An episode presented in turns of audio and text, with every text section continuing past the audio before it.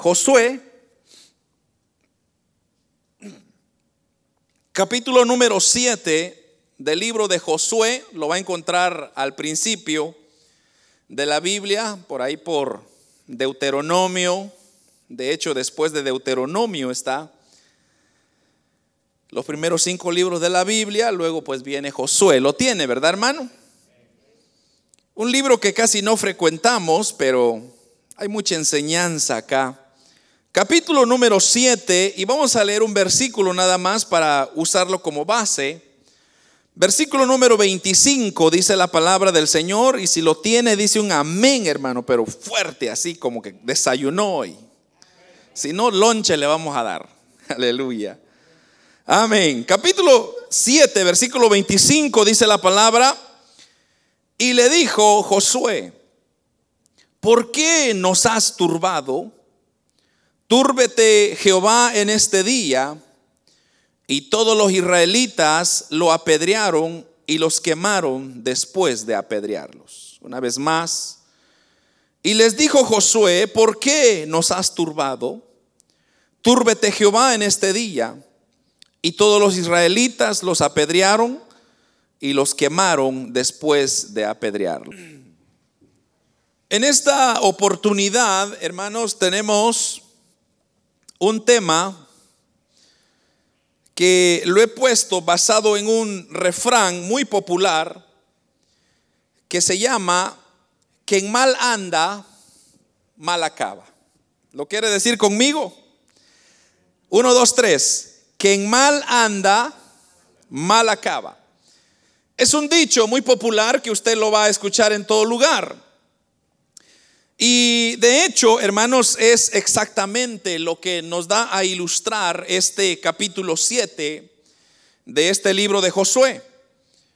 Y es que, hermanos, eh, lo que sucede muchas veces es que los seres humanos eh, olvidamos tantos detalles en la vida que nosotros pensamos que todo lo que estamos haciendo no habrá o no tendrá ninguna repercusión y entonces caminamos en la vida desde que nacemos, cometemos errores y cometemos fracasos y, tantas cosas.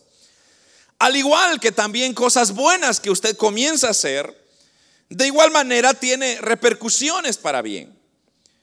Pero aquí en esta ocasión, hermanos, tenemos una historia muy interesante y es, usted sabe que la, la vida del pueblo de Israel, yo ya lo he dicho muchas veces, Israel había estado, hermanos, en cautiverio por más de 430 años en Egipto. Y ellos habían sido moldeados de acuerdo al, a la presión, de acuerdo al régimen que estaba gobernando, que eran los egipcios. Y es que los egipcios tenían una característica y es que ellos les encantaba, hermanos, los monumentos, la pompa, les encantaba el hecho de, de, que la gente dijera es que miren a los egipcios. ellos les, les encantaba el orgullo, les encantaba que la gente hablara bien de ellos. Y si no, pues usted solamente échele un vistazo allá en Egipto, todavía están las pirámides que construyeron, pero las construyeron no porque quizá ellos fueron habilidosos o fueron inteligentes, sino más bien el trasfondo fue, lo hicieron porque ellos quisieran o querían que el mundo entero supiera que ellos eran una eminencia. Ellos eran un poderío. Entonces, 430 eh, años estaban gobernando sobre el pueblo de Israel. Y el pueblo de Israel, hermanos, se había acomodado de tal manera que para ellos era normal que abusaran de ellos. Era normal que les hablaran fuerte, que los golpearan, que le dieran trabajos duros, lo más pesado posible. Ellos como que se moldearon a eso. Yo me recuerdo cuando, eh, creo que les he contado esto una vez, los, se los conté, se los dije, que yo tenía un compañero que estudió conmigo en la universidad, juntos fuimos un hombre muy aplicado, un muchacho muy aplicado, y cuando se graduó me dijo, óyeme, como que siento que lo que yo estudié no valió, no, no, no es, no es lo que yo quería hacer.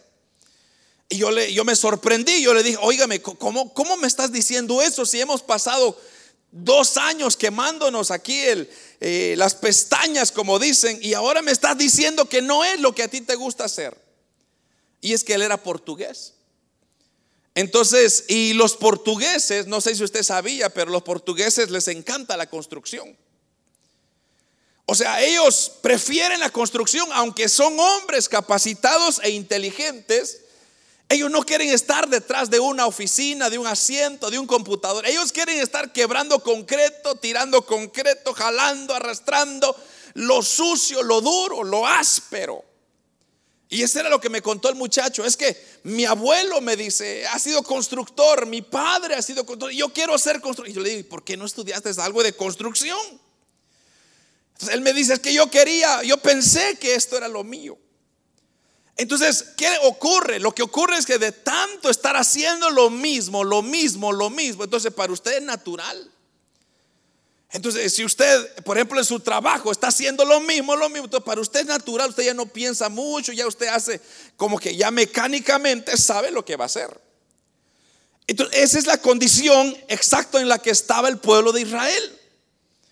Ahora, solo imagínense usted, hermano, habían pasado cuatro, o sea, cuatro siglos de lo mismo, lo mismo, lo mismo, lo mismo. Entonces, ahora, en el capítulo, en este libro de Josué, si usted se recuerda, Moisés, hermanos, no tuvo el privilegio de entrar a la tierra prometida, porque Dios así les dijo a su pueblo Israel, yo les voy a dar un lugar donde va a fluir la leche y la miel.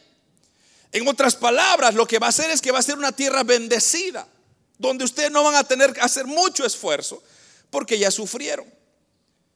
Ahora, hay condiciones obviamente que Dios le dice, pero, pero ustedes tienen que hacer ciertas cosas para que les vaya bien. Entonces, ¿qué es lo que Dios estaba haciendo? Dios estaba queriendo cambiarles la mentalidad, cambiarles el estilo y la forma que ellos habían sido moldeados por tantos años y ahora llevarlos a un lugar donde quizá no iba a ser tan fácil, pero iba a estar mejor.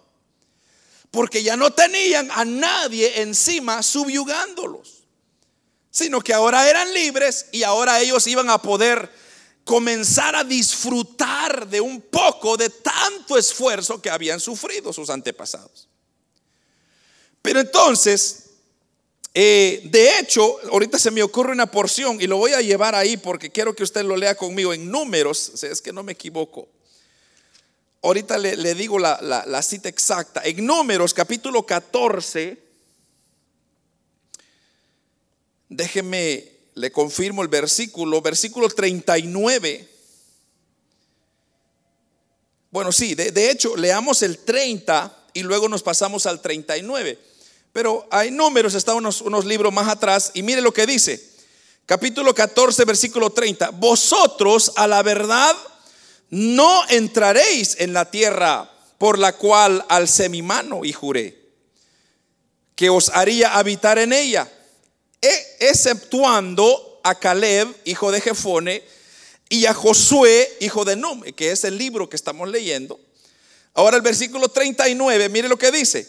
Y Moisés dijo estas cosas a todos los hijos de Israel y el pueblo se enlutó mucho.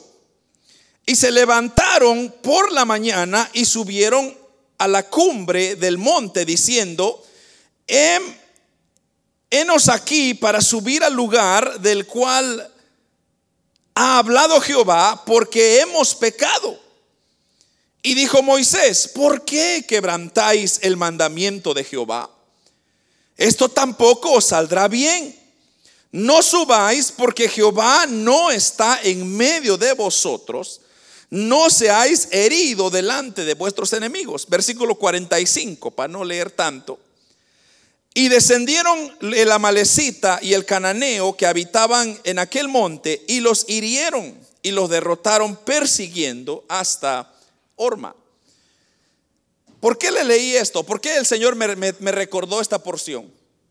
Porque cuando estamos hablando de Josué, Josué ya había tenido una experiencia similar a la que yo les voy a contar, que leímos en el capítulo 7. Entonces, en este capítulo, hermanos, ellos habían tenido una experiencia y es que el trasfondo de esta porción es que viene Moisés, o Dios le dice a Moisés, manda a cada, a, cada uno, un príncipe de cada tribu, y mándalos a, a espiar la tierra donde ustedes van a entrar. Que va a ser un lugar donde yo los voy a llevar. Entonces, 10 príncipes de las 12 tribus trajeron un reporte negativo. Porque cuando ellos llegaron a ver la tierra que Dios les iba a dar, lo primero que ellos vieron fueron unos gigantes, unas personas gigantescas. Luego vieron muros, la ciudad estaba murallada. Y luego sí había lo que Dios había dicho. Dice que, hermanos, en ese lugar de Canaán habían siembras de tan prosperidad que las, los racimos de uva se tenían que llevar en dos personas. O sea, era una prosperidad increíble. Pero 10 de los 12 solo vieron los gigantes. Solo vieron lo negativo. Entonces, cuando Moisés les pide que den un reporte, entonces eso fue exactamente lo que hicieron, eh, lo que ellos dieron. Pero dos de ellos, que es Josué, que yo le leí en el versículo 30, Caleb y Josué, ellos dieron un reporte más positivo. Entonces ellos dijeron, fíjense que es cierto, hay gigantes, hay murallas, hay tantas cosas, pero veámoslo de esta manera. El Señor está con nosotros y si Dios está con nosotros, ¿qué encontramos? Ellos les, les estaban alentando, viendo lo positivo de las cosas.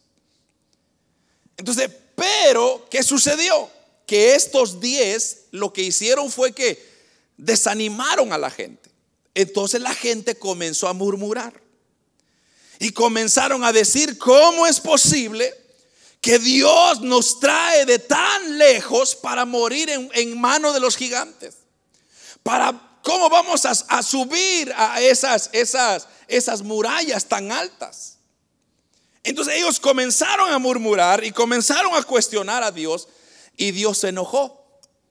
Entonces el decreto de Dios fue, bueno, todos ustedes de 20 años para arriba se van a dar vuelta al desierto por 40 años más, hasta que se mueren.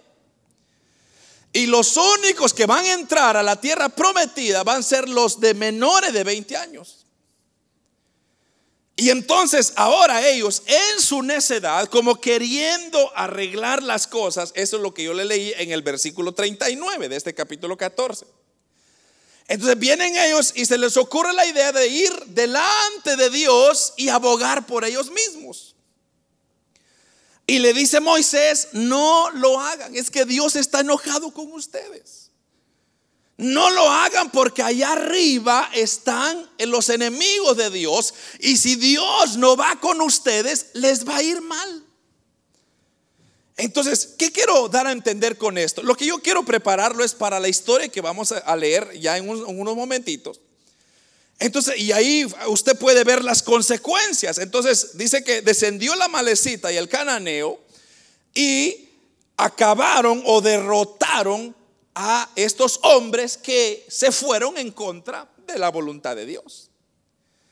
Ahora, si nosotros regresamos al capítulo 7 de Josué, que fue la porción que leímos, entonces Josué era el que Dios dijo, solo Josué y Caleb tendrán el privilegio de entrar. Y de hecho ya habían entrado.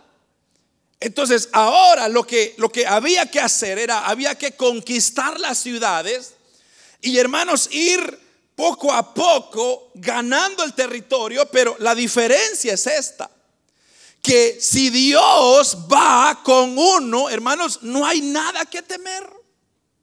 Si Dios va en sus decisiones, no tenga miedo, tómelas. Si Dios le está dirigiendo a hacer algo, hágalo, porque Dios lo va a respaldar. Porque Dios no es hombre para que mienta, ni hijo de hombre para que se arrepienta. Entonces, lo que Dios dice, su promesa, Él la cumplirá siempre. Pero si Dios no le ha dicho, no se mueva, no haga nada. Porque eso fue exactamente lo que hizo Israel. Israel no solamente desobedeció a Dios, sino que se fue en contra de la voluntad de Dios. ¿Y qué pasó? Fueron derrotados, fueron avergonzados. Y eso ha sido la historia de nuestra humanidad. Ahora, en este capítulo 7, nosotros podemos ver lo que se le llama el pecado de Acán. Y estas, por ejemplo, mire, leamos el versículo 19 porque es importante que usted vea un poco el trasfondo. El 19 al 22, mire lo que dice del capítulo 7. Entonces Josué dijo a Acán, Hijo mío, da gloria a Jehová, el Dios de Israel, y dale alabanza. Y declárame ahora lo que has hecho. No me lo encubras. Y Acán respondió a Josué diciendo, verdaderamente yo he pecado contra Jehová, el Dios de Israel. Y así y así he hecho. Pues vi entre los despojos un manto babilónico muy bueno y doscientos ciclos de plata y un lingote de oro de peso de cincuenta ciclos, los cual codicié y tomé y he aquí que está escondido bajo tierra en medio de mi tienda y el dinero debajo de ello. Versículo 22. Josué entonces envió mensajeros, los cuales fueron corriendo a la tienda. Y he aquí que estaba escondido en su tienda y el dinero debajo de ello. Ahora, mire hermano, aquí hay tanto que aprender. Las palabras de Acán nos enseñan muy bien, hermanos, la forma como el pecado entra en nuestras vidas. Y es que sus palabras nos muestran un proceso muy claro, cómo el pecado comienza a operar en nuestra vida. Y mire las palabras que él mismo dijo, acá, lo que ya les leí. Dijo, verdaderamente yo he pecado. Y luego dijo, pues vi lo cual codicié y luego lo tomé. Note usted el proceso. Lo vi, lo codicié y lo tomé. Entonces, el pecado así funciona, exactamente. Hermanos, mucha gente tiene un misconcepto de lo que es Satanás y sus demonios. Mucha gente piensa que Satanás está haciéndole cosquilla a la gente, haciendo reír a la gente. No, hermano, Satanás no está interesado en eso. Satanás tiene un propósito que cumplir en esta tierra. Y es matar, hurtar y destruir. O sea, ese es su propósito. Él no está interesado en asustar a la gente, él no está interesado en, en, hacer cosas aquí. Él no le interesa. Él lo que quiere es matar, hurtar y destruir. ¿Y cómo lo logra? Lo logra a través de nuestra vista, de nuestros ojos. Lo que le ocurrió a Acán fue que él comenzó a observar. Mire hermano, primeramente debemos de dejar en claro algo. Y es de que Dios siempre tiene promesas para sus hijos, aunque nosotros seamos infieles. Dios siempre tiene promesas. Pero lo que ocurre es que cuando usted desobedece a Dios, usted, se porta mal con Dios, usted es un mal hijo. Y un mal hijo no tiene el respaldo ni la aprobación de Dios. O sea, Dios no tiene ni la menor responsabilidad de respaldarlo, porque usted es un hijo desobediente. Entonces, lo que usted comienza a hacer, entonces comienza a operar en la carne. Eso es como se reconoce. En la carne. Y la carne comienza a decirle a usted a través de los ojos, mira, mira esto, mira aquello, ¿qué estás haciendo?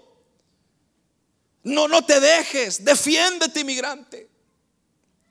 Tú lo puedes. Entonces, ¿por qué? Porque lo que quiere llenar el pecado es orgullecer el corazón porque recuérdese usted, si hay algo que ofende a Dios es el orgullo.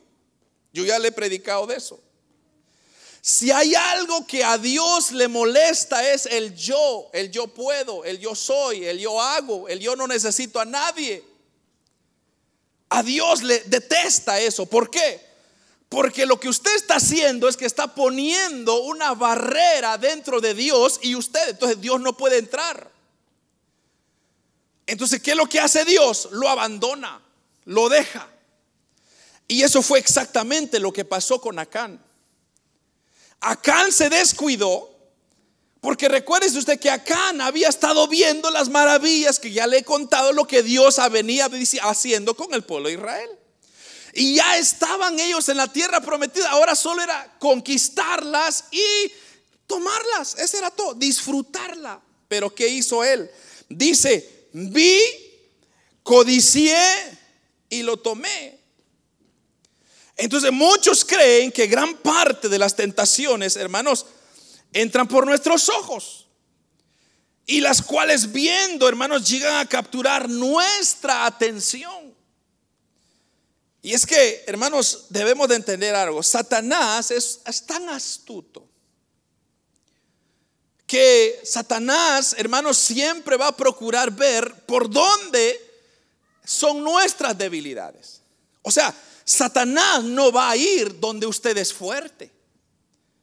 Satanás no va, no está interesado en, verle cómo, cómo pincharlo a usted donde, donde usted es fuerte. No. Él está viendo. Escúcheme lo que le voy a decir. Satanás no puede poseer a nadie que tiene a Cristo en su corazón. Si usted tiene a Cristo en su corazón, Satanás no tiene parte ni suerte con usted. Porque dentro de usted está el Espíritu Santo y si el Espíritu Santo está ahí, no hay espacio para nadie más. Si usted no tiene a Cristo, entonces preocúpese, porque sí, Satanás puede entrar en usted y hacerlo loco. Saúl, por ejemplo, recuérdese de Saúl, Saúl, de vez en cuando el Señor mandaba un espíritu y este espíritu atormentaba aquel hombre. Pero ese no es el tema. Lo que yo quiero que usted entienda es que Satanás no está interesado en sus fuertes, donde usted está fuerte, sino más bien donde usted es débil. Entonces Satanás observa. Y le garantizo que Satanás nos está observando ahorita acá, que el Señor lo reprenda. Pero no tenga miedo, porque Él no nos puede hacer nada, porque aquí está el Señor con nosotros. Y si el Señor está con nosotros, entonces ¿qué contra nosotros? Pero usted no tenga miedo, usted, usted diga, todo lo puedo en Cristo que me fortalece. Ahora, Satanás va a observar por dónde usted es débil. Entonces, si usted es débil, por ejemplo, en las faldas, que no es un término más que que le gusta a las mujeres, entonces por ahí le va a poner a una Miss Universo con una minifalda y casi sin ropa. Y por ahí lo va a tentar, porque ahí sabe que ahí está su debilidad. Entonces, pero ¿qué tenemos que hacer nosotros? nosotros como hijos de Dios, cuando usted viene a Cristo, uno de los trabajos que usted como creyente tiene que hacer es ir cerrando toda puerta donde posiblemente Satanás lo va a atacar.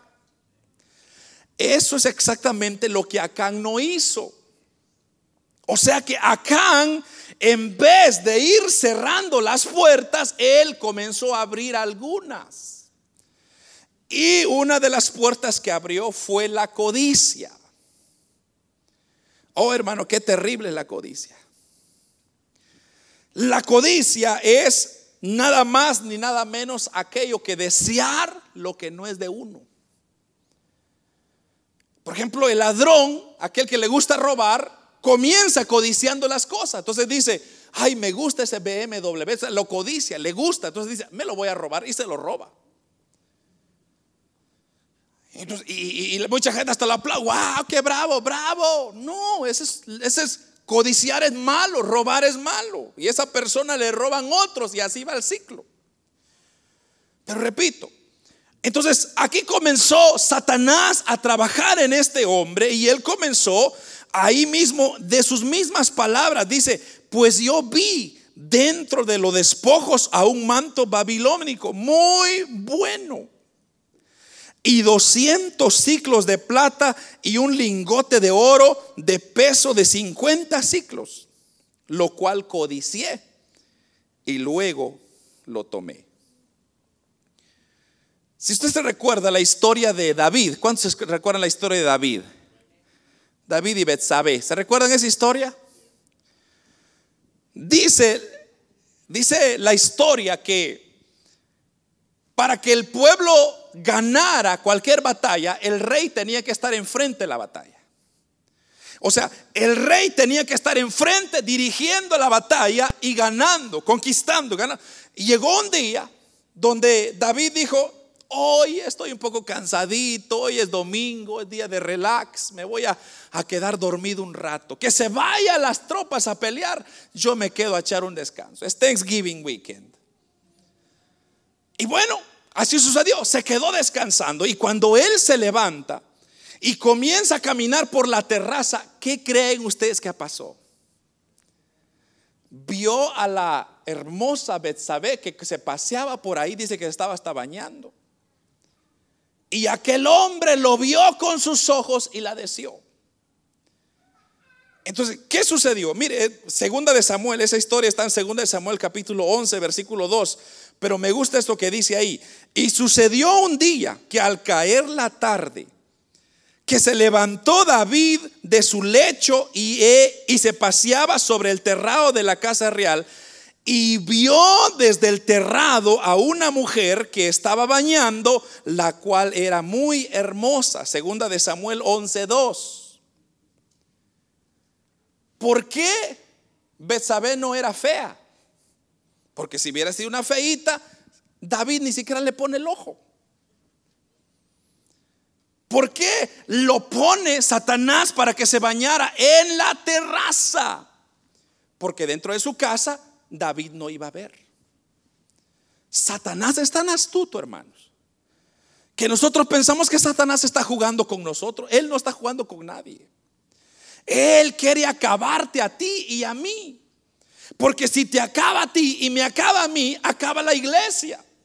Y si acaba la iglesia, entonces, hermanos, el Señor le, dolerá en su corazón de que usted, como hijo rebelde, hermanos, se porta mal con Dios. Y eso es lo que Satanás quiere, que usted se revele en contra de su Dios. Entonces, ¿qué pasó? ¿Qué pasó con, con Samuel? O perdón, sí, con David. Pues falló.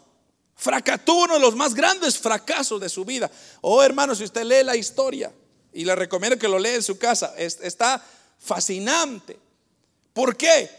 Porque en vez de irle mejor, hermano, de, de ese pecadito que supuestamente era algo chiquito, hermano, le vino unas cosas terribles a, a David.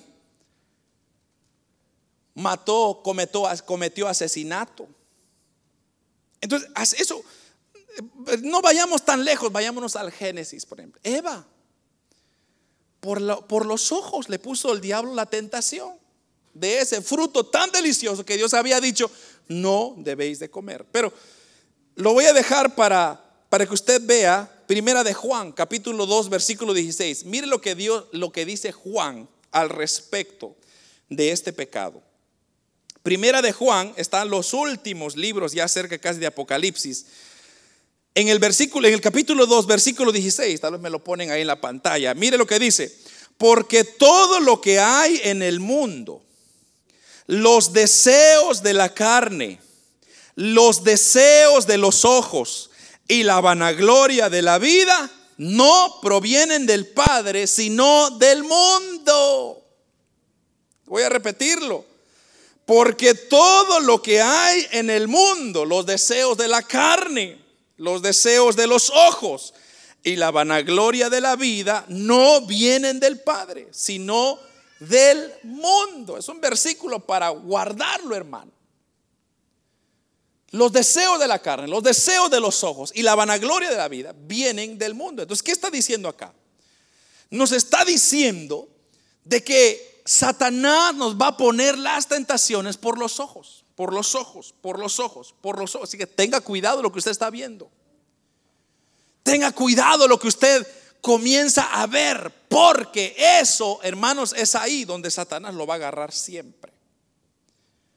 Entonces, Acán permitió eso, el deseo de, de los ciclos de plata, el lingote de oro, lo sedujeron, lo tomaron y luego ¿qué hizo?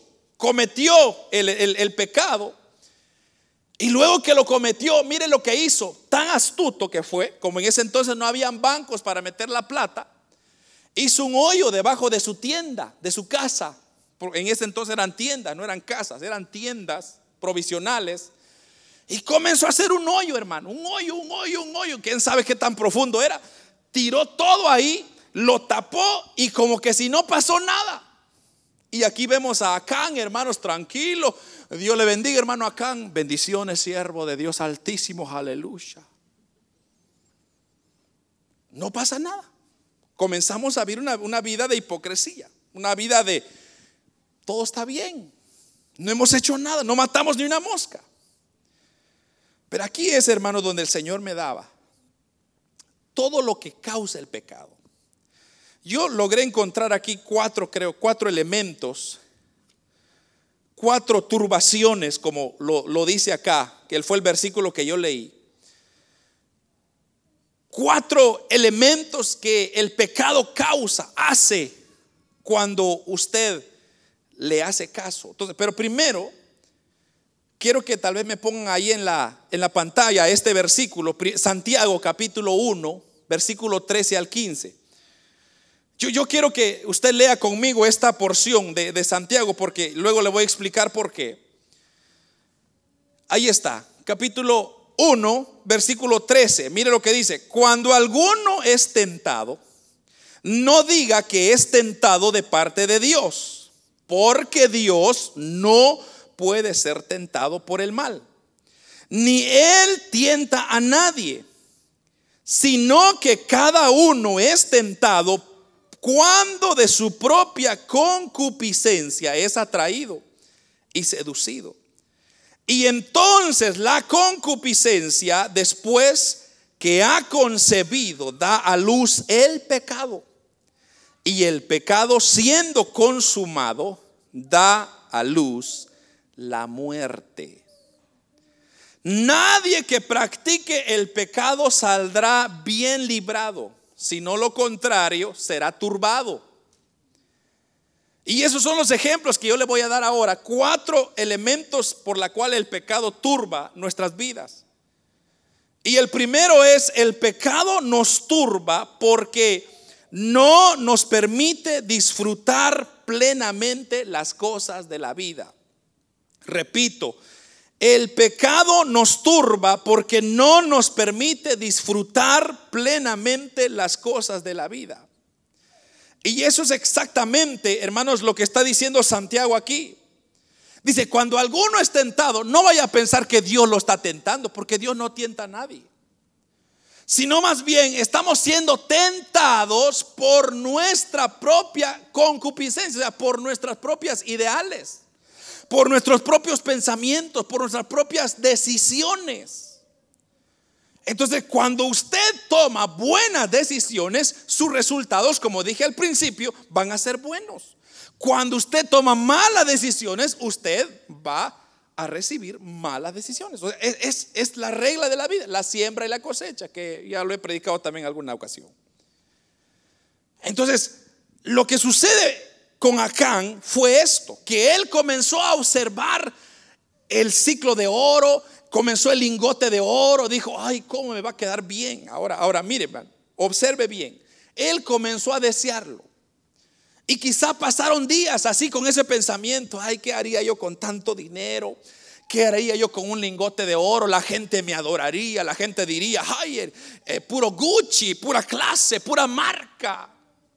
Yo no sé qué comenzó él a, imaginar en su mente. Porque esto, hermano, no, no, era una de, no era una de que hoy lo vio y hoy lo recibió. No, lo venía trabajando la idea. Porque venía trabajando, bueno, y, cuando lo agarre, cuando sea mío, ¿dónde lo voy a meter? Y comenzó a tramar un plan. Dijo, ja, ese Caleb es muy astuto, ese Josué ni se diga. Entonces lo que voy a hacer ya sé, lo, voy a esconder debajo de mi tienda, nadie va a sospechar. Y hermano, hizo un plan tan bonito, como de película. Lo que el pobre Acán no se puso a, no se puso a pensar era que un día, hermanos, él iba a ser expuesto. Y es que todo lo que usted hace en oscuridad va a ser expuesto, olvídese. Es una regla de Dios. Lo que usted siembra, eso cosecha. Es una regla de Dios. Entonces, vino Acán, ya lo había planeado, llevó su plan y comenzó a vivir una doble vida. Porque él en su corazón estaba maquinando, bueno, ¿cómo lo voy a hacer? ¿A qué momento lo voy a hacer? Que nadie me mire, que, voy a hacerlo de una forma eh, muy dramática para que tal vez voy a crear una distracción aquí, para que luego me lo dejen aquí, y luego voy a ir acá. Y, y él comenzó a hacer todo su plan, le digo, como de película. Y resulta que cuando echa a ejecutar su plan, le funcionó. Todo le salió bien. Oh hermano, qué felicidad porque lo hice, qué gran hazaña. Ya tengo el lingote de oro, tengo las, las, piezas de plata, tengo dinero, tengo tanta cosa, pero ahora lo voy a esconder. Lo voy a meter aquí en este banco para que nadie vea que yo tenga. Entonces, muchas personas, como Acán, llevan una doble vida de pecado, ocultando y no disfrutan lo que tienen Dios preparado para ellos. Porque lo que ocurre es que cuando usted lleva una doble vida, cualquier cosa que le digan, usted se siente amenazado. Como, como diciendo, ay, alguien ya se dio cuenta. Imagínese usted, solo una locura, ¿no? Una locura aquí entre usted y yo. Imagínese usted a José y Caleb platicando ahí, ¿verdad? Ahí, ahí los dos platicando. Fíjate, Josué, Caleb a Josué, ¿verdad? Fíjate, Josué, que hay unos lingotes de oros y pasó acá ahí. ¿Qué? ¿Lingotes de oros? ¿Qué? ¿Lingotes dónde? ¿Quién dijo lingote de oro? Porque él había escondido uno. Entonces su conciencia le acusa. Y ellos solo estaban hablando de un lingote, pero aquel pensó que ya estaban hablando de él. Así es el pecado. Comienza a decirle lo que usted está haciendo en lo oculto. Y entonces, hermanos, cuando él se va dando cuenta, que él comenzó a dejar de disfrutar la vida. Dos, el pecado nos turba porque nos roba la bendición que Dios tiene para nosotros en el futuro. ¿Cuál era el uno, hermano? El pecado nos turba porque no nos permite disfrutar. O sea, solo retocando un poquito el primer punto, es que aquel se había robado algo tan valioso y enterrado en tierra lo tenía, no podía ni disfrutarlo. Y luego el, punto número dos, lo que hace es que nos roba la bendición que Dios tiene para nosotros en el futuro. Y es que este es algo maravilloso de Dios, es que Dios tiene promesas grandes para sus hijos, hermanos, el día de mañana. Por ejemplo, cuando Él dice en Isaías 41.10, se recuerda Isaías 41.10, una gran promesa no temas. ¿Qué dice? Póngamelo, hermano, por favor, ahí. Isaías 41:10. Me encanta esta promesa. Porque aquí hay una gran promesa. No temas, porque yo estoy contigo. Promesa de Dios. No desmayes, porque yo soy tu Dios, que te esfuerzo. Siempre te ayudaré. Pero mire esto. Siempre te sustentaré con la diestra de mi justicia. Una promesa de Dios. Siempre, yo, yo, yo soy tu Dios, que te esfuerzo, que siempre te voy a ayudar, siempre te voy a sostener. Y yo siempre te voy a proteger, siempre te voy a guardar. Entonces son promesas que Dios nos ha dado para aquellos que le obedecen. Pero cuando usted desobedece, entonces obviamente usted sus bendiciones las obstruye. Y hermano, lo que usted va a comenzar a hacer es hoyos, a tapar hoyos acá, con otro hoyo acá y otro hoyo acá, para tratar de cubrir y encubrir toda la vida oscura que usted ha hecho y no disfruta nada. Yo le pregunto, hermano, ¿qué chiste tiene trabajar tanto y no disfrutar nada de eso? ¿De qué sirve, hermanos, hacer tanto dinero y no saberlo disfrutar? ¿De qué sirve tener un, BMW última modelo y estar parqueado en un garage haciendo nada, agarrando polvo? ¿De qué sirve, hermano? No estoy diciendo que eso es malo. Si usted puede y usted lo disfruta, gloria a Dios, hermano, siga adelante. Pero eso se puede referir a muchas cosas. Nosotros tenemos familia y qué sirve si no la disfrutamos con ellos, los tiempos más hermosos, hermanos, los tiempos más preciosos. Ellos crecen y después crecen y no lo quieren ver ni en persona. ¿Por qué? Porque usted ni siquiera pasó un momento con ellos.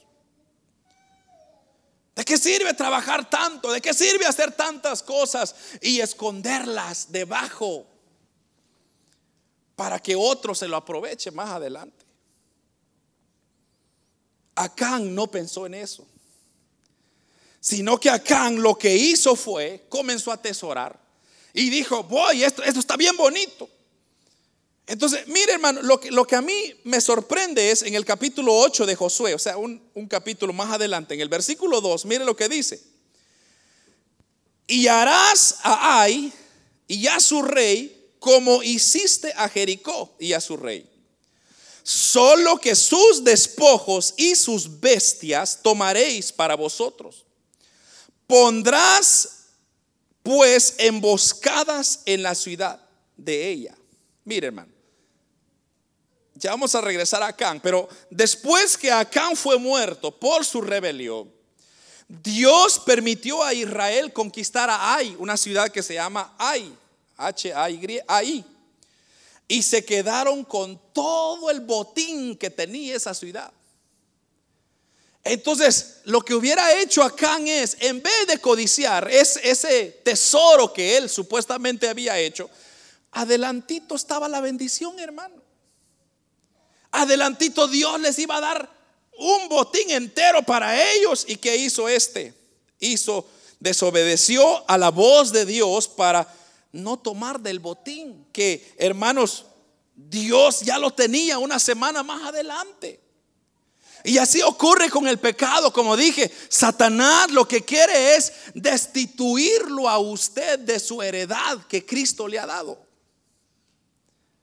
Porque el Señor cuando murió en la cruz nos regaló una heredad y es la salvación de la vida eterna. Entonces Satanás quiere quitarle su heredad, su salvación. ¿Y cómo lo va a hacer? A través del pecado, induciéndolo a la avaricia, a la vista, a los pecados que entran por los ojos y entonces ponerlo en rebeldía con Dios y entonces Satanás celebrar, porque a eso sí le gusta a él. Cuando hay hijos desobedientes, él brinca de, de, gozo porque ya logró su objetivo. Pero que el Señor lo reprenda, hermano. Nosotros no somos de esos, por eso Dios nos está hablando. Usted y yo seamos de los obedientes, de aquellos que queremos agradar a Dios y no al hombre. ¿Qué importa lo que diga el hombre? ¿Qué importa lo que diga la gente? Lo que importa es qué dice Dios de mí. Si le preguntásemos a Dios por su vida ahora mismo, ¿qué diría Dios de usted? Hace unas semanas atrás estudiamos, se recuerda, el tribunal de Cristo, donde nos enseñó la doctrina que todos vamos a dar cuenta delante de Dios de lo que nosotros hacemos en esta tierra. Ahora recuérdese que el tribunal de Cristo ya no es para salvación, eso ya vamos a estar en el cielo. Pero va a ser para compensar todo lo que usted hizo por la causa de Cristo. Entonces, cuando usted se presente delante de Dios, allá en el cielo, entonces el Señor le va a decir, bueno, ¿qué hiciste por mí, hijo?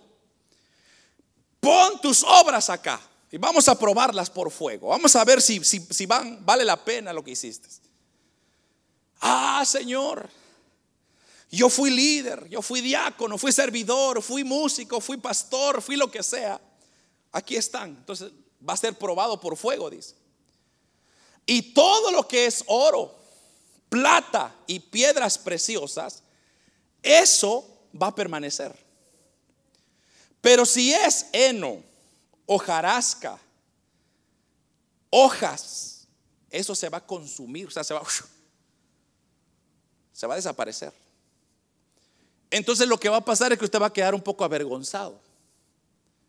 Porque usted teniendo la oportunidad de hacer algo por Dios aquí en la tierra y no la hace, va a quedar avergonzado. Porque solo imagínese usted que de vecino le toque el apóstol Pablo.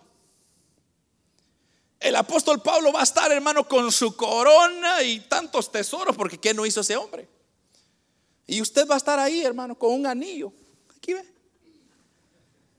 Y va a decir el apóstol Pablo, permíteme, hermano, déjeme ver su tesoro. Eh, se va a perder. ¿No cree usted que se va a sentir un poco avergonzado? Entonces, por eso, hermanos, es que Dios nos dice, hay que hacer tesoros en el cielo donde la polilla ni el orín pueden corromper.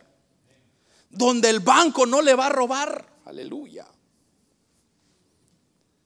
Haga tesoros en el cielo. Entonces, ¿qué, qué son tesoros? Es todo lo que es de Dios. Todo lo que es hacer la obra, la voluntad, el trabajo de Dios, hay que hacerlo. A se le olvidó y él comenzó mejor a desear las cosas de la tierra. Y comenzó a enterrarlas y ni las disfrutó. Entonces, tercero, el pecado turba a otros a nuestro alrededor. Cuando, si usted lee la historia de Acán, dice la Biblia que cuando le confesó a Josué todo lo que él había hecho, que ya leímos, entonces Josué dice, bueno, agarren a Acán y a su familia. Y la pregunta es, ¿qué culpa tiene la familia, hermano?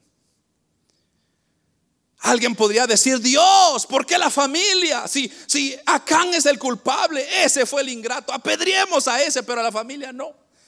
Eso es lo que hace el pecado, hermano. El pecado no solo nos turba a nosotros, sino que nos turba a otras personas, eh, turba a nuestras familias, turba a nuestros amigos, turba a nuestros hermanos. Y hermano, el pecado es tan mal que hasta turbó a Israel. Porque por causa de Acán, Israel fue, fue derrotado. Entonces, nos rodeó a todos los que nos rodean son afectados por nuestro pecado. Así que piense muy bien sus decisiones. Piense muy bien lo que usted va a hacer, porque afectará todo su entorno. Y hermano, yo, yo, yo, lo, yo me preguntaba cuando yo leí esta porción, yo decía, la tienda es la representación de la casa, ¿verdad? La casa de donde ellos habitaban. Entonces cuando Acán comenzó, me imagino, a hacer un hoyo por ahí en una esquina, yo no sé dónde, pero hizo un hoyo, la pregunta que yo me hacía es, ¿se daría cuenta la familia, sí o no? ¿Qué dice usted? ¿Se, se, daría cuenta, ¿Se dio cuenta la familia, sí o no? Tuvo que haber sido más de un hijo. Más de alguien se dio cuenta que había tierra por ahí. ¿Y qué hizo la familia? Encubrió cayó el pecado de ese bárbaro ahí. la familia tenía una responsabilidad. Y tú haber dicho, por ejemplo, los hijos, papá, ¿qué estás haciendo? Hijo, hija, ¿qué estás haciendo? Mujer, ¿qué estás haciendo? Marido, ¿qué estás haciendo? Nos vas a traer problemas.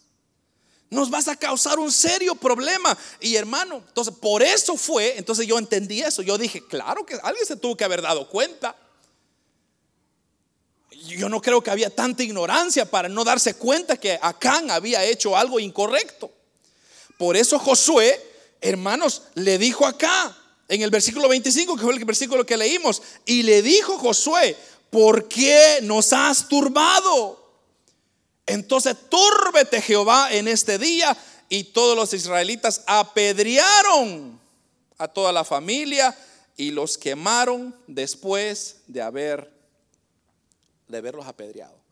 O sea que no se quedaron contentos con apedrearlos, los quemaron de un solo. Me encanta lo que dice el versículo 12 también de este capítulo 7.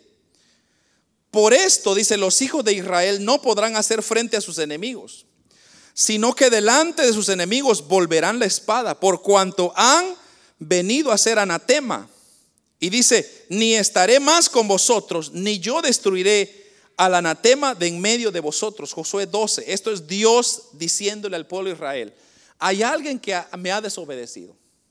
Y olvídense que yo los voy a respaldar.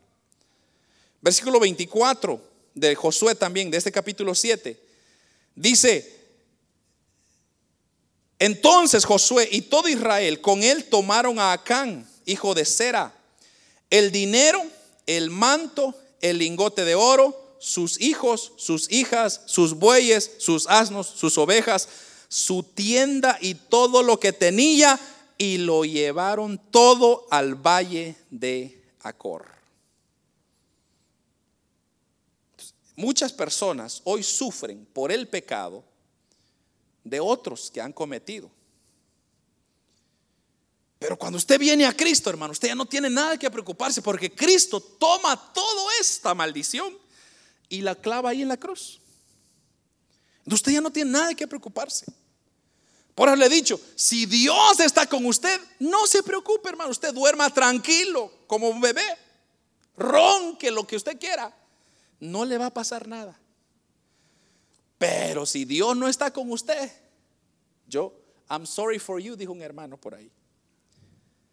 I am so sorry for you. Nadie lo podrá librar de la mano de Satanás. Nadie lo podrá librar de la mano del diablo. Solo Cristo. Solo Cristo. ¿Por qué Cristo? Porque Cristo venció en la cruz del Calvario. Cristo llevó todo, nuestros delitos, nuestros pecados, nuestras faltas, nuestras miserias, las llevó y las clavó en la cruz. Ahora, por la cruz, usted y yo, dice la Biblia que somos más que vencedores en Cristo Jesús. No en, en usted mismo, en Cristo Jesús somos más que vencedores. Pero cuarto, el pecado nos turba porque nos arrastra a la destrucción. Y eso fue lo que pasó en el versículo 25 del capítulo 7 también de Josué. Y le dijo Josué, ¿por qué nos has turbado? Entonces, túrbete Jehová en este día. Todos los israelitas lo apedrearon y los quemaron después de haberlos apedreado. Finalmente el pecado nos turba porque nos conduce a la destrucción y condenación eterna. Eso es lo que Satanás quiere. Dirigirlo a usted a una condenación eterna. Pero gracias a Dios, hermano, que la palabra del Señor es tan clara para advertirnos de sus terribles consecuencias, hermano. Estamos estudiando ahorita la gran tribulación, hermano. Ay, hermano, si usted ahorita estamos tocando la, superficie nada más. No hemos entrado en lo mejor de, la, de, lo que es el, la gran tribulación, hermano. Eso será terrible. Siete años de castigo, mientras que nosotros gozándonos allá en el cielo con nuestro Señor, aquí en la tierra, hermano, se va a estar desenlazando. Si usted le tiene miedo a las vacunas, ay, hermano, prepárese para lo que viene. Porque ahí no le van a estar pidiendo permiso. Ahí de un solo le van a decir, ¿eres de nosotros o eres de alguien más? No, no soy como usted. Bueno, entonces agáchate porque te vamos a volar la cabeza. La única forma de no ponerse el sello de la bestia es muriendo. Pero no será fácil. Usted querrá huir, espantar, ocultarse. ¿De qué sirve, hermano? No habrá salida. Y no es que yo le quiera meter miedo, porque mucha gente dice, es que los pastores dicen eso por meterle miedo. Es que es la verdad, hermano. ¿Cómo vamos a decirle otra cosa que no es? Yo no puedo decirle a usted, hermano, la gran tribulación va a ser chévere, hermano, va a ser pura vida. Pura vida, chico. No. No, será algo terrible. Y yo quiero que usted, ojalá, ojalá no se vaya a quedar, pero si se quede, recuérdese lo que le estoy diciendo. Va a ser terrible. Y no se lo deseo a nadie. Por eso, hermano, pongámonos a bien con Dios. Por eso, hermano, no permitamos que nuestros ojos nos traicionen. Si hay cosas que hemos estado metiendo en nuestras vistas, saquémoslo, hermano. Por eso Cristo dijo, mejor, si tus ojos son ocasión de caer, sácate lo mejor y entra ciego al cielo. Y va a estar mejor que te vayas con los dos ojos al infierno. Y veas lo mejor que te espera. Entonces, ¿qué tenemos que hacer, hermano? Huir del pecado. Y esta es una promesa que Dios le dijo. Y mire, con esto, quédese con este versículo, Deuteronomio, capítulo 7, versículo 25. Es una promesa que Dios le dio al pueblo de Israel. Y es una promesa para usted y para mí. Deuteronomio capítulo 7, versículo 20. Eh, perdón, ¿qué fue lo que le dije? No, perdón, 30 hermanos, 30. Estaba viendo la porción anterior. Deuteronomio 30, versículo 19. Mire lo que dice. A los cielos y a la tierra llamo por testigos. Esto es Dios hablando. Hoy contra vosotros. Mire Dios lo que está diciendo. Hoy estoy llamando y convocando por testigo a la tierra y los cielos. Que os he puesto delante la vida y la muerte. Dos opciones. La bendición y la maldición. Dos opciones. Mire lo que dice. Escoge pues. ¿Qué dice? Lo que tú quieras. Escoge la vida para que vivas tú y tu descendencia. No se lo está diciendo Manolo López, se lo está diciendo Jehová, Dios de los ejércitos. Hay dos cosas delante de ti, la vida o la muerte, la bendición o la maldición. ¿Cuál vas a escoger? Yo te recomiendo, dice Dios, que escoges la vida. ¿Por qué? ¿Por qué escoges la vida? Porque te va a ir bien vas a vivir bien. Tu descendencia le va a ir bien, hermano. Mire, cuando usted anda y está en comunión con Dios, hermano, oh, usted puede tener como usted no puede tener, pero la vida le sonríe a uno, hermano. Se lo digo por experiencia. Cuando usted tiene al Señor con usted, nunca se arrepentirá jamás. ¿Por qué? Porque usted, hermano, disfrutará, como le digo, lo poquito o lo mucho, o como sea que Dios lo bendiga, usted lo disfruta en su totalidad. Su familia vive feliz porque está protegido bajo la sombría de Dios, bajo la bendición de Dios. Sus finanzas son protegidas bajo la bendición de Dios. Cuando usted le da a Dios, más cuando usted le promete, cumpla sus promesas.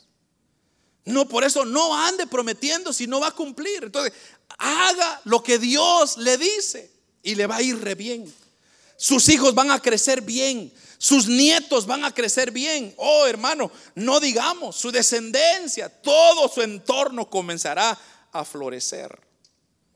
Me encanta lo que dice San Mateo. Les dije que ya no iba a leer más, pero esta es la última, les prometo.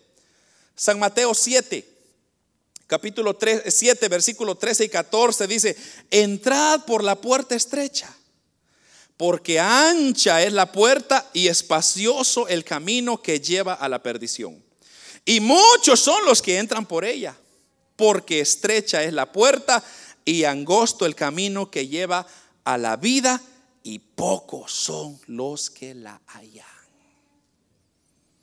Nuestro Señor Jesucristo nos invita hoy a dejarnos, a no dejarnos seducir por el pecado. Nos está diciendo, abandonemos el mal camino, el camino espacioso. Porque ese camino, hermano, todo mundo va ahí. Cuando usted quiere que el, mundo lo halague, váyase por el camino grande. Todo mundo va por ahí. Pero dice la Biblia que ese camino lo va a llevar a la perdición. El camino angosto, se van a burlar de usted, se van a reír de usted, van a decir, mira, que parece cucaracha en la iglesia, ¿qué estás haciendo ahí, hombre? ¿Para qué gastas tu tiempo? estuvieras con tu familia disfrutando ese rico pavo que, hoy es acción de, gracias. Y, usted dice, ay, sí, verdad, de veras, tiene razón este empío, hombre. No, lo que usted está haciendo es lo correcto. Dele primero a Dios y usted verá, hermano, el pavo se va a multiplicar. No se preocupe. Usted no se preocupe por las cosas. Dios le va a dar todo en su camino, pero ocúpese de Dios primero Escoge la vida, escoge la bendición y verás cómo Dios te cuidará, te respaldará en todo momento. Entonces, el mensaje está claro, hermano. Acán se dejó sobornar por los deseos de la vida, los deseos de los ojos. Comenzó a ver el lingote de oro y comenzó él a verse como real, como, como que iba a ser alguien importante al fin. ¿Qué va? Y, se hizo famoso porque de hecho, mire, quedó en la Biblia, pero apedreado y quemado, hermano. Yo no quiero que me recuerden así. Usted sí. Yo no. Yo quiero que me recuerden por algo, hermano. Aunque sea mínimo. Pero hagamos la voluntad de Dios, hermano. Ya no despreciemos la gracia de Dios. Mire, hermano, le digo esto. Ya Dios está cansando de, de tratar con el hombre, así como con su pueblo Israel. Y llegará el momento cuando Él cerrará el libro de la vida. Y dice la Biblia, todo aquel que su nombre no fue hallado inscrito en el libro de la vida será echado al lago de fuego que arde con azufre, donde el gusano nunca muere y todos los días, cada segundo de su vida, usted se va a querer matar. No hay, sorry. Ay, bájale un poco. Si, si usted siente caliente aquí, hermano, el infierno va a ser indescriptible, es algo terrible. Pero no permitamos que la paciencia de Dios se acabe, como en este caso. Que Dios nos ayude, hermano. Yo no sé qué dice usted, pero que Dios nos ayude. Porque yo no quiero que me vaya mal, ni mucho menos que la maldición me persigue. Yo quiero la bendición de Dios. ¿Y usted, hermano? ¿Qué quiere usted? Procuremos por eso, hermano. Cuídese, cuide sus ojos. Cuide lo que va entrando en usted. No, no deje, hermano. deje un poco primer impacto a un lado. solo mala noticia le dan ahí. Escuche cosas buenas, hermano. Cosas positivas que lo alientan, que lo animen. Que le digan, échele ganas, hombre. Porque si no, le va a tocar lo de Acán. Acán nunca esperó que lo iban a apedrear, ni mucho menos a su familia ni mucho menos apedreado, quemado, ni se diga. Pero a todos se nos llega. Al pavito le llegó su día, hermano. Le llegó su fin de semana al pavo. Y el pavo nunca pensó que le iba a llegar su día. Y mire, aquí estamos nosotros, ya por disfrutar un delicioso pavo, aleluya. Entonces, hay una responsabilidad entre usted y nosotros o usted, nosotros sería, hay una responsabilidad de nosotros para con Dios. Y es, hermanos, agradarle. Yo siempre lo he dicho, hermanos, qué mal nos ha hecho Dios para desobedecerle. Qué mal nos ha hecho Dios para darle la espalda. Si Él ha sido más que bueno. Y, pero no se crea que Dios seguirá siendo bueno por un buen rato. Vamos a cerrar nuestros ojos, hermanos. Y yo quiero que usted ahí, donde se encuentre, comience a, hablar con usted y Dios. Dígale, Señor, ayúdame. Señor, perdóname si usted no ha estado haciendo las cosas bien, hermano. Dios es bueno, dice Santiago, para todo aquel, aquel que le ha fallado a Dios, hay abogado. Abogado tenemos para con el Padre. Jesucristo se llama. Solamente es reconocer, pedirle perdón si usted no, está, no ha estado haciendo, usted está ocultando, tiene una doble vida. Usted que me está viendo a través de esta cámara, donde quiera que se encuentre, usted tiene una doble vida. Ya pídele perdón a Dios. Ya no siga en ese camino. Porque si no las consecuencias se vendrán. Y ahí dice la Biblia será el llanto y el crujir de dientes.